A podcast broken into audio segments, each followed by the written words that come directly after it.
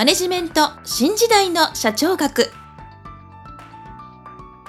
こんにちは。中小企業診断士の六角です。今回はマネジメント新時代の社長学の第33回をお届けいたします。今回のテーマは系列会社です。もし私の著書使いでわかる経営の基本一番最初に読む本をお持ちの方は76ページ嫉妬コラム系列会社のつながりをご参照いただきたいと思います。それでは本題に移ります。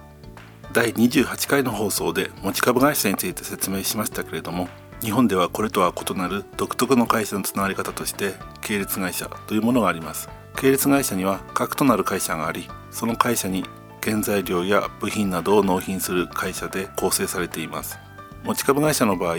親会社は株主として子会社を支配しますが系列会社は中核会社から出資を受けたり幹部社員を派遣されたりするということはあるものの必ずしも中核会社の子会社となっているとは限りません。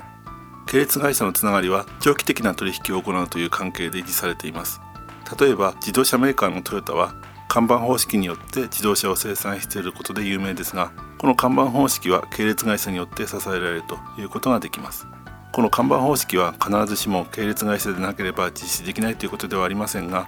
部品などの納期を減収するという厳しい条件を維持できているのは系列会社が長期的な取引を得られるという誘因があることから納期減収という貢献で応じることが実現できているというように私は考えています。また平成19年7月の新潟県中越沖地震で自動車エンジンの主要部品であるピストンリングの国内シェア50%を製造している利県柏崎工場が被災し生産が停止したことから日本の自動車メーカーの全社も一時的に自動車の生産を停止したということがありました。この時トヨタを中心とした自動車メーカーから派遣された約800人の人たちが工場の復旧に尽力し早期の操業再開に協力しました。もちろんトヨタは利権が生産を再開しなければ自社の事業にも支障が出るという事情もありましたけれどもこのような人的な協力関係も系列会社同士のつながりの強さの表れだというように私は考えています。よく日本のサラリーマンは会社に対する貴族意識が強いと言われていますけれどもこれは中核会社と系列会社の間でも当てはまるのではないかというように思います。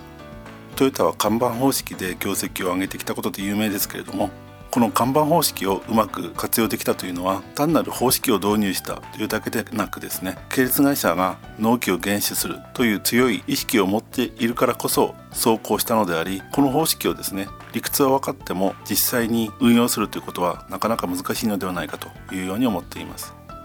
今でも日本は世界の中で有数の経済大国ですけれども中核会社と系列会社の強いつながりというのはその経済大国のその大きな要因になっているというように私は思います。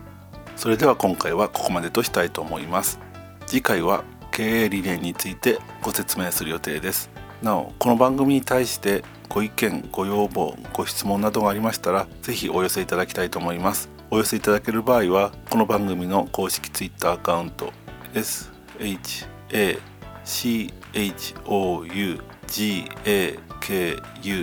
社長学をフォローしていただきダイレクトメールなどでお寄せいただければと思います。それでは今回もマネジメント新時代の社長学をお聴きいただきありがとうございました。また来週皆さんのお耳にかかりましょう。